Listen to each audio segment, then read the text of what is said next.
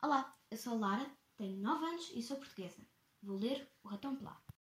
Uma certa formiga, em paga ter varrido a igreja, recebeu do padre cura uma moeda de ouro. Após ter observado demoradamente a moeda, disse de si para consigo: Valha-me Deus, que farei agora deste dinheiro? Se compro carne, engasgo-me com os ossos. Se compro peixe, pico-me com as espinhas.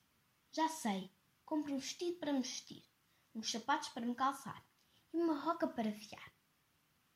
Tendo-se dirigido à feira, comprou o vestido, os sapatos, a roca e de seguida pôs-se a fiar à porta da sua casa, por debaixo de uma parreira.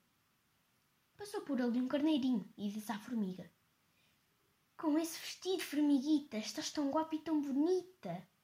Meu suor me custou. Não foste tu quem me ganhou. Queres casar comigo, formiguita? Não, que dizes mé, mé e acordas-me de noite.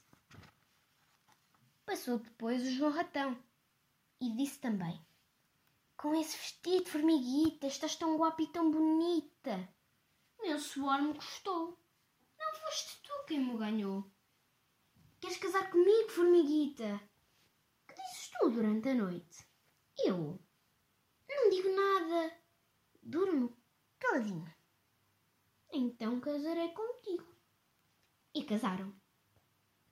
No dia seguinte foi a formiga varrer a igreja, mas antes disse ao marido: Escumarás o caldeirão com a colher grande de latão. Passada uma hora, voltou da igreja e bateu à porta. Trus, trus, ratãozinho, abre a porta, maridinho. Como a porta não se abria, ela entrou por um buraco e que viu o João Ratão cair no caldeirão, pelado como um limão. E a formiga pôs-se a chorar e a gritar: Ai do maridinho, todo peladinho! Passou o rei a cavalo por casa dela, dizendo assim: Que tens tu, formiguinha, tão chorosa e coitadinha? Respondeu a formiga: O pobre de João Ratão caiu dentro do caldeirão, ficou pelado como um limão. E a formiga agora suspira e chora. O rei, ouvindo isso, afligiu-se muito, porque era amigo do João Ratão. Mandou buscá-lo por um seu criado e levá-lo ao médico. O médico fez-lo deitar numa boa cama, cobriu-o com uma bonita manta de retalho e receitou-lhe os remédios. Tratou-o tão bem, tão bem, que cresceu o pelo todo e colorou-se. Ficaram todos muito contentes e já ninguém chamou o ratão pelado. E o João Ratão e a formiguita, outra vez alegres, passaram a servir no palácio do rei.